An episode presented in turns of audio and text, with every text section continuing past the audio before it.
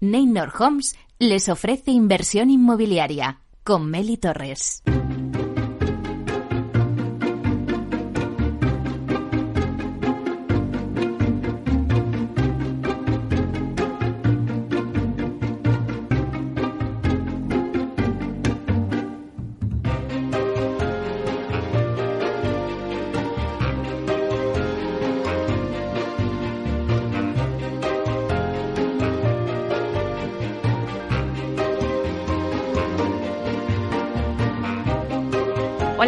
Muy buenos días y bienvenidos a Inversión Inmobiliaria. Pues una semana más aquí con todos vosotros para informaros de todo lo que ocurre en el sector inmobiliario.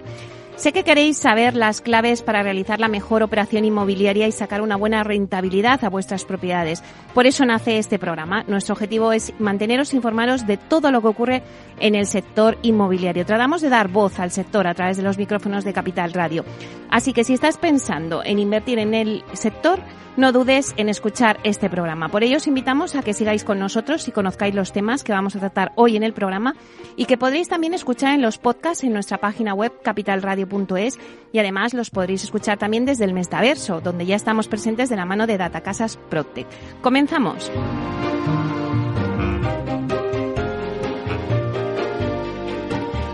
Bueno, como todos los jueves, vamos a repasar la actualidad de la semana inmobiliaria con el portal inmobiliario Idealista. Tinsa nos va a dar el dato inmobiliario del día. Y en nuestra sección Momentos Culminantes con Culmia os damos la guía del comprador de una vivienda. Hoy vamos a hablar de la fase de inversión y gestión de suelo. Luego a las 11 tenemos la entrevista de la semana que se la vamos a dedicar a Cristina Rosón, que se incorporó hace unos meses en Almar Consulting para liderar el área de sostenibilidad y eficiencia energética. Nos va a contar la hoja de ruta que va a seguir la compañía en esta área. Luego tenemos nuestras secciones habituales de la vía sostenible con Vía Ágora, donde vamos a hablar con el director de la planta robotizada de Lignum Tech. Y vamos a hablar con David Coutado y daremos también luego un repaso por el mundo Protec con Urbanitae. A las 12 centramos nuestro debate en la formación en el sector inmobiliario. Vamos a tener con nosotros a José Antonio Pérez, que es director de RES, Real Estate Business School, también a David Ortega, que es el director del MBAI de, de REPS, luego con Antonio Ñudi, que es el socio del área de Derecho Público y Regulatorio de Andersen en las oficinas tanto de Madrid como de Valencia. También tendremos a José Miguel Góngora, que es director del área de negocio de desarrollo de OHL, la nueva marca de construcción del grupo de OHL. Hola. Luego también está con nosotros Luis Albillos, director comercial y de marketing de Vía Acelere, y Carlos Pérez Irigoyen, que es director de Real Estate en España de Hipoges. Así que todo esto en breve. Comenzamos.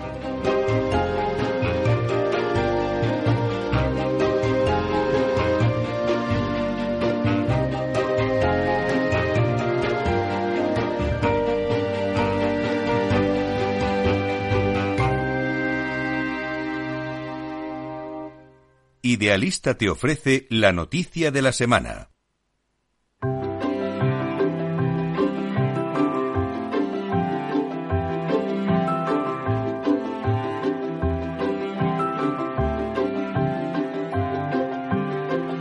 Bueno, pues vamos con las noticias de la semana que nos trae el portal inmobiliario Idealista. Vamos a saludar a Francisco Iñareta, portavoz del portal inmobiliario. Buenos días, Francisco.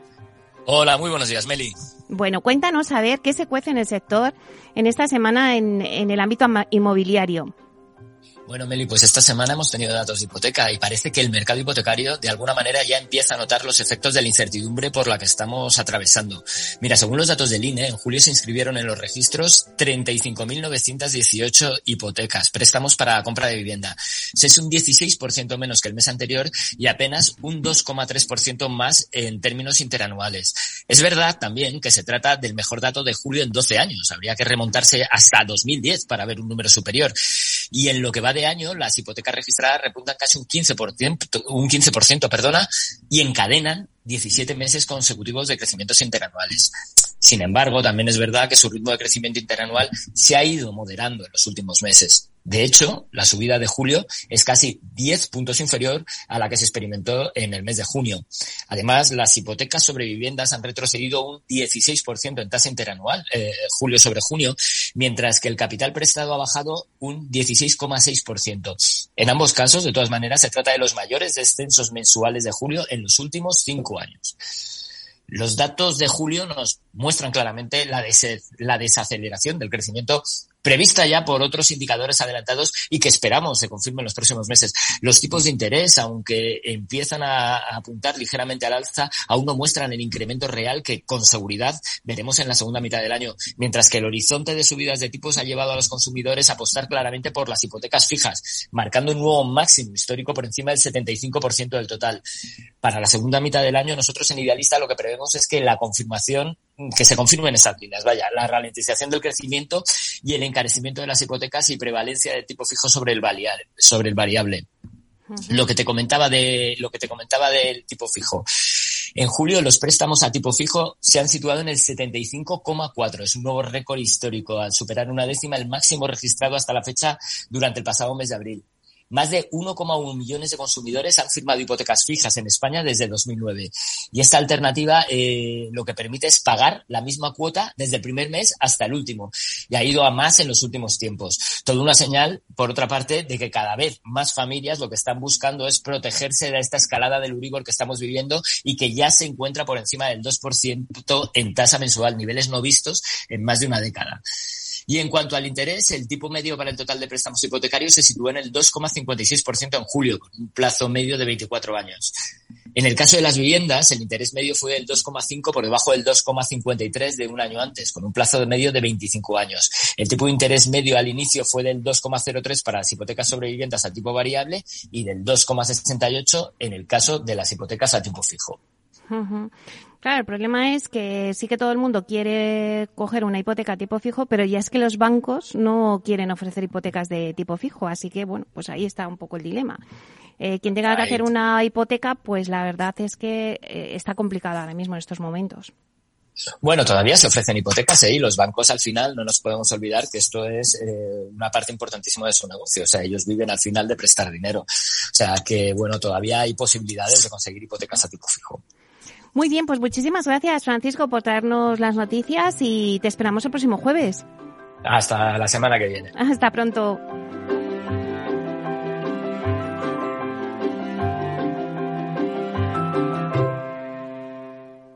El dato del día con Tinsa.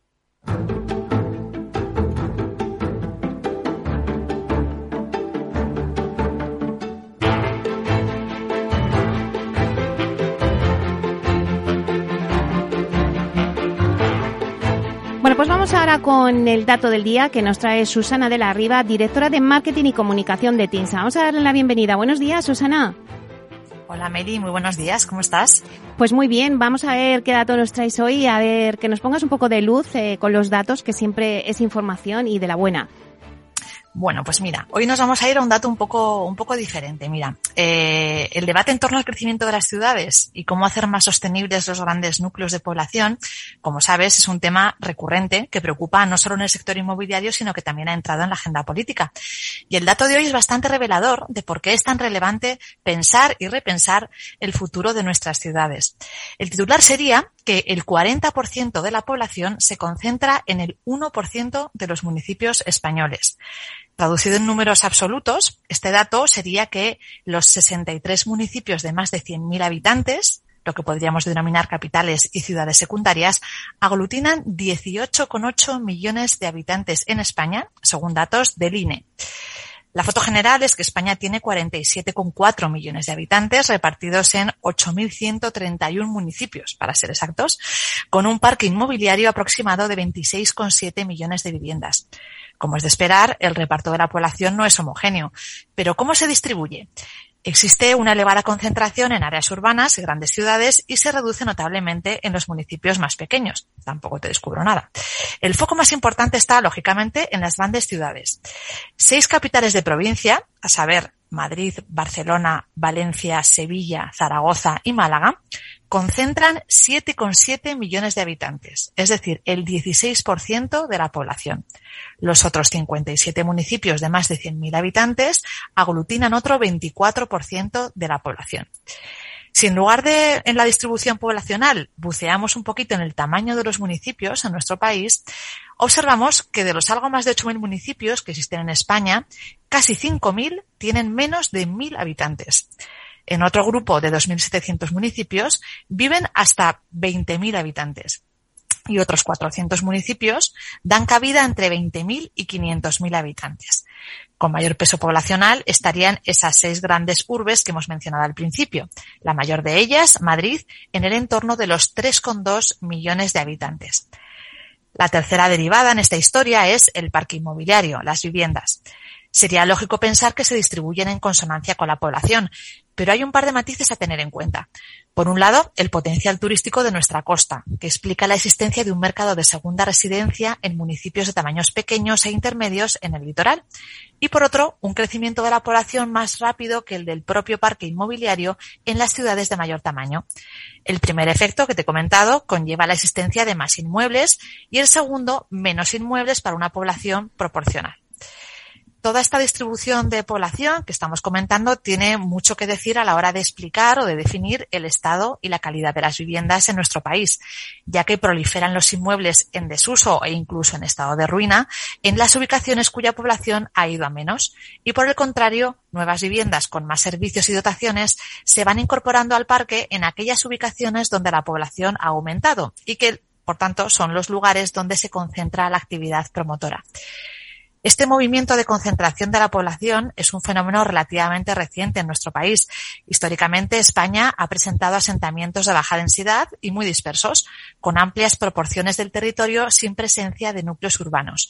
Ha sido en las últimas décadas cuando se ha acentuado la tendencia a la concentración en los núcleos urbanos de mayor tamaño.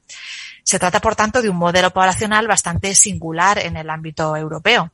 En España existe una alta proporción del territorio que está deshabitada y los espacios habitados se caracterizan por presentar una concentración poblacional elevada. Una estructura diferente a la que predomina en Europa, donde por lo general la población se reparte en mayor número de ciudades de tamaño intermedio, especialmente si hablamos de la zona centroeuropea. Así que también en lo referente a la distribución poblacional, aparece que aplica esa expresión de Spain is different, un modelo que describe el titular con el que abríamos hoy la sección del dato. En España, el 1% de los municipios concentra el 40% de la población. Ay, Susana, me ha encantado. Spain is diferente. Aquí vamos aplicando cosas, pero bueno, sí, es un dato un poco diferente. Salimos un poco de, la temática más de, precios, ¿no? De, o de vivienda pura. Está relacionado, pero bueno, es un, al final es una perspectiva interesante, yo creo, ¿no? Ver cómo, cómo nos vamos organizando desde el punto de vista de población y, por qué las ciudades al final, lo que hacemos con ellas, tiene tanta relevancia, ¿no? Porque es ahí donde al final eh, se está concentrando pues el, el grueso de, de la población. Claro, y es un dato interesante el 40% de la población se concentra en el 1% de los municipios españoles. Ahí nos concentramos todos. Bueno, pues muchísimas gracias, eh, Susana, por este dato curioso. Te esperamos la semana que viene. Un placer, Meli, como siempre. Hasta pronto. Chao. Chao.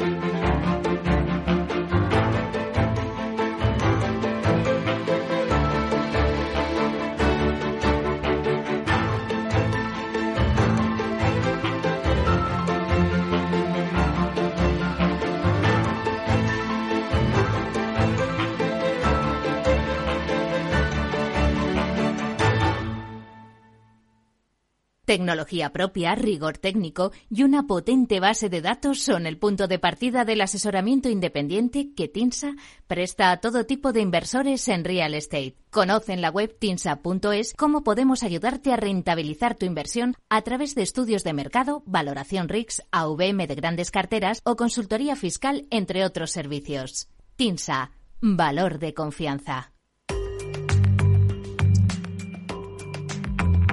La digitalización de las empresas. Silvia Leal. Las fábricas inteligentes, smart factories, son espacios caracterizados por la máxima conexión entre las máquinas, con un intercambio continuo e intenso de datos gracias a tecnologías como el Internet de las Cosas, el Big Data o la inteligencia artificial. Son espacios que, según experiencias previas, permiten conseguir un incremento tanto en la producción como en la eficiencia de los equipos entre el 15 y el 20%, una disminución en el consumo de energía, los gastos de logística y las pérdidas de materia prima entre el 25 y el 40%, un aumento del compromiso de los empleados entre el 45 y el 80% y además un recorte del 35% en los tiempos de parada no planificados, puesto que estas máquinas son capaces de detectar e incluso predecir sus propios fallos o averías y en muchas ocasiones también de solucionarlos sin necesidad de intervención humana. Sin embargo, a pesar de todas estas evidencias, antes del COVID-19 se esperaba que en 2022 tan solo el 21% de las fábricas del mundo fueran inteligentes y a nivel europeo, en lo que se refiere a la industria 4.0, aún no habíamos cogido el ritmo que hacía falta, aunque para el 86% de las empresas manufactureras este tipo de proyectos era una prioridad para los próximos cinco años. Era una herramienta clave para ganar productividad, pero no había urgencia. Por todo ello, ha llegado el momento de pisar el acelerador porque no se nos puede escapar este tren.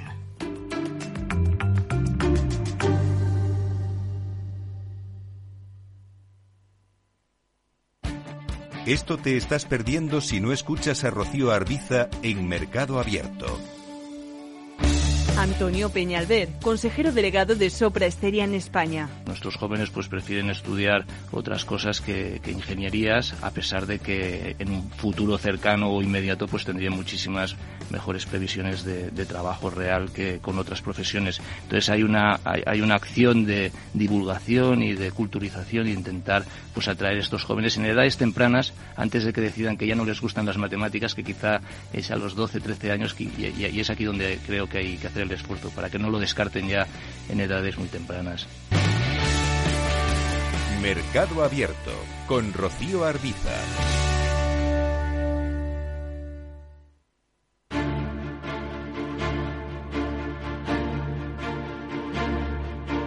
En inversión inmobiliaria, momentos culminantes con Culmia.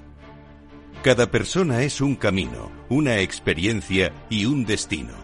Conociendo el destino es la mejor manera de empezar el camino. Culmia es la historia de miles de personas que han llegado a su destino, su hogar. Culmia te acompañará en un camino lleno de momentos culminantes que se producen en la compra de una vivienda. Junto a expertos del sector, Culmia dará respuesta a todas las incertidumbres y ayudará a culminar con éxito el destino, la compra de una vivienda.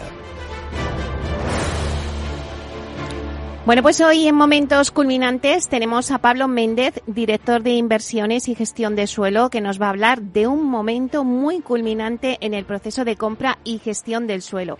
Vamos a darle la bienvenida. Buenos días, Pablo. Buenos días, Meli, y gracias por invitarme. Bueno, Pablo, cuéntanos brevemente qué hacéis en vuestro día a día en el Departamento de Inversiones y Gestión de Suelo en Culmia.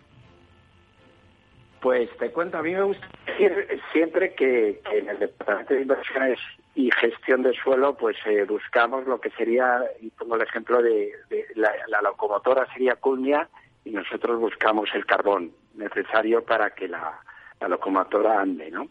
Y nos básicamente a buscar oportunidades de inversión que cumplan con los requisitos que, que Culmia tiene, eh, de buscar suelos para desarrollo de promociones residenciales para nuestros clientes, y una vez que detectamos la oportunidad la analizamos, luego llega una fase de, negociación en la cual hay que llegar a un acuerdo con el vendedor y luego proceder a la transacción.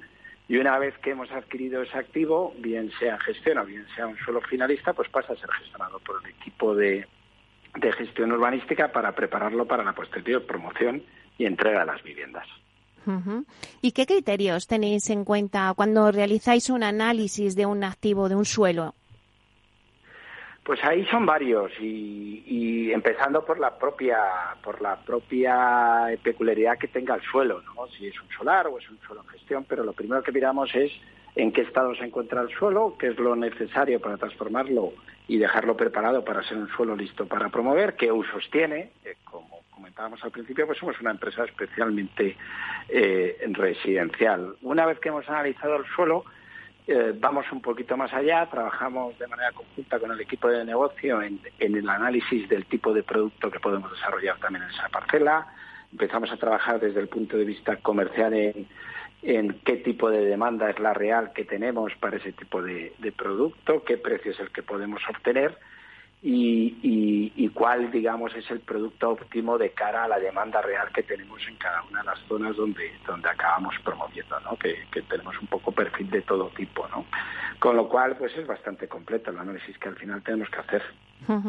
Claro, Pablo. ¿Y qué tipo de activos o suelos, en este caso, buscáis en Culmia? Pues aquí yo te diría que la estrategia es doble. Por un lado, nos gusta bastante invertir en suelo en gestión. El suelo en gestión es aquel suelo que requiere todavía una transformación para estar listo para la promoción.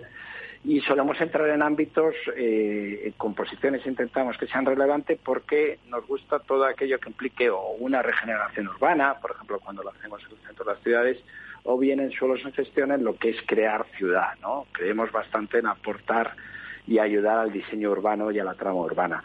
Y cuando vamos a suelos finalistas, pues buscamos suelos generalmente de un volumen eh, por encima de las 70, 80 viviendas, donde poder desarrollar una promoción residencial y en aquellos suelos pues más grande, incluso pues que podamos hacer indistintamente una promoción destinada para nuestros clientes finales o para lo que estará tan de moda Meli, que es el Build to Rent, que es para clientes institucionales, es decir, proyectos diseñados y concebidos para el mercado de alquiler.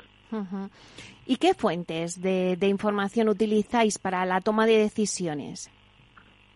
Pues ahí, por suerte, pues a día de hoy está bastante más accesible toda la información. Usamos eh, desde publicaciones oficiales, porque es verdad que, con el carácter nacional de Culmia, pues tiramos mucho de la información propia que genera los documentos oficiales, por ejemplo, del Estado o del INE, que te da una visión macro eh, muy relevante de determinadas comunidades autónomas, pasamos a información más de micro, donde nos hacemos eh, o nos apoyamos principalmente en portales inmobiliarios, herramientas comerciales, agentes locales.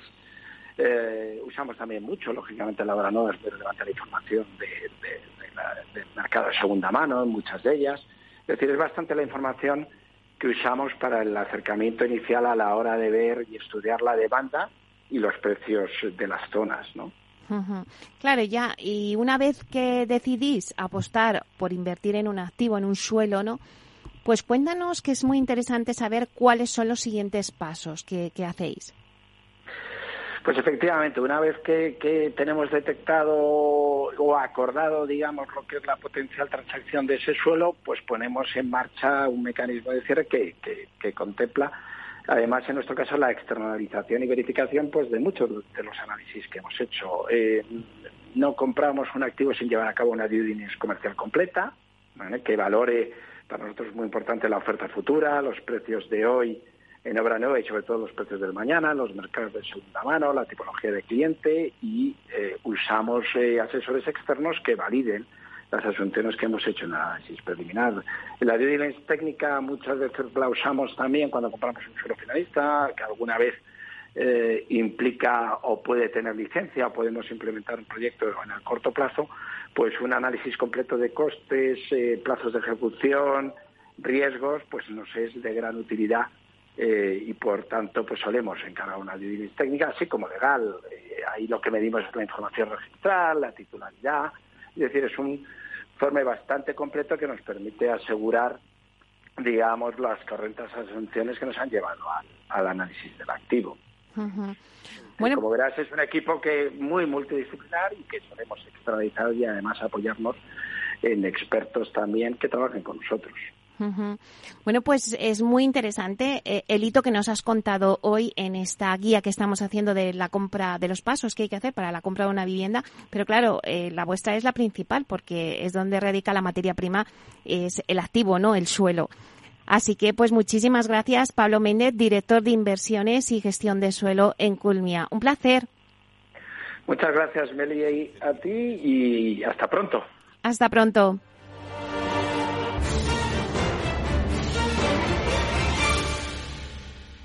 ¿Sabes cuál es el mejor dial para escuchar Capital Radio? Tu móvil. Ya tienes disponibles las versiones de iOS y Android de Capital Radio. Y si quieres escucharlas en tu coche, lo tienes muy fácil. Empareja el Bluetooth de tu coche con tu móvil o tableta, entra en la app de Capital Radio y ya lo tienes. Escucha Capital Radio en digital. Y si te preguntan qué escuchas, no lo dudes. Capital Radio.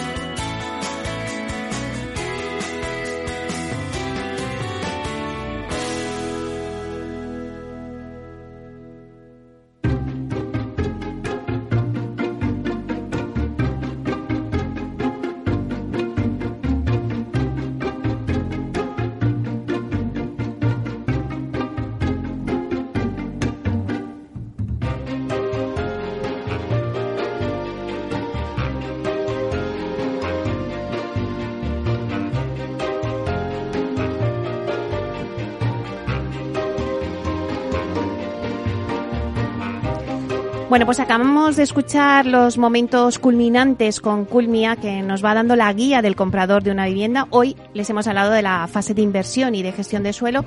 Y ahora, eh, en breve, después del informativo, vamos a tener la entrevista de la semana. Eh, hoy abordamos uno de los grandes compromisos y a la vez retos que tiene antes y la sociedad en su conjunto y como no podía ser de otro modo, el sector inmobiliario también.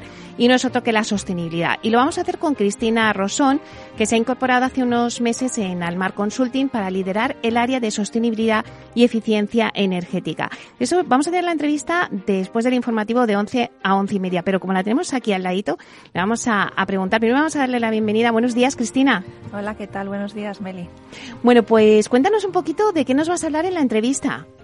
Hola, bueno, pues hoy me gustaría contaros un poco que me acabo de incorporar al Mar Consulting y me gustaría contaros cómo vemos nosotros el sector de la sostenibilidad, nuestra hoja de ruta, las tendencias del mercado. Vamos a hablar un poco de la sostenibilidad en líneas generales en el sector de la, del real estate. Porque la verdad es que ahora mismo en todas las empresas eh, el ESG, ESG, ¿no? Está en el foco de toda, está encima de la mesa. Sí, absolutamente. Pues ese va a ser también un tema principal que vamos a tocar hoy en la entrevista, así que no os lo perdáis. Nada, esto de 11 a 11 y media eh, estaremos contigo en la entrevista de la semana. Luego tendremos nuestras eh, secciones habituales, eh, como la vía sostenible con Vía Ágora, donde vamos a hablar con el director de la planta robotizada de Lignum Tech, con David Cautado, que nos va a contar un poco pues esa inauguración que se hizo este lunes de, de la fábrica de Lignum Tech y luego tenemos también un repaso al mundo PropTech, que siempre hacemos de la mano de Urbanita. Vamos a ver qué pasa en este, en este mercado. Luego, de 12 a 1, vamos a tener el debate, que hoy lo vamos a centrar en la formación en el sector inmobiliario. Vamos a contar con, ay, perdón, vamos a contar con José Antonio Pérez, que es el director de REPS, de Real Estate Business School, con David Ortega, que es el director del MBI, con Antonio Ñudi, que es el socio del área de Derecho Público y Regulatorio de Andersen en las oficinas de Madrid y Valencia, con José Miguel Góngora, que es el director del área de, de negocio y desarrollos de OLA. OLA es la nueva marca de construcción del grupo OHL. Luego también tendremos con nosotros a Luis Albillos, director comercial y de marketing de Vía Celere, y también a Carlos Pérez Irigoyen, director de Real Estate en España de Hipoges. Bueno, vamos a hablar en el debate sobre la formación, algo que, bueno, pues la formación siempre es súper importante en todos los sectores y, como no, en el sector inmobiliario, ¿no? Bueno, pues vamos a ver también un poco en este máster que, que, nos traen eh, REPS un poco qué es lo que la materia que ahora mismo van a contar los profesores en esta nueva edición del máster. También queremos saber que, pues, cuáles son las áreas donde hay una mayor necesidad de personal en el sector inmobiliario. También que los profesionales que hacen este máster, eh, bueno, pues dónde tienen que poner el acento para que puedan ir creciendo a nivel profesional, ¿no? Pues un poco ver los requisitos que se exigen hoy en día a estos profesionales. Todos estos os vamos a dar las claves aquí en el debate de 12 a 1 con expertos en, en la materia. Así que ya os dejamos con el informativo y luego con la entrevista de la semana.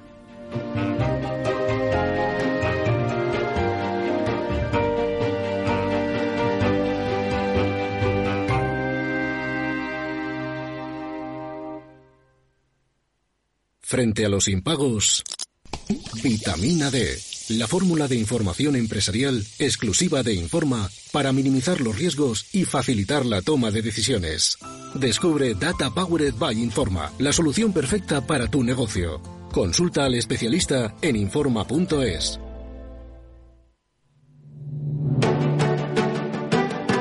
Una piscina infinita, una terraza con vistas, un gran salón para invitar a la familia o todo a la vez.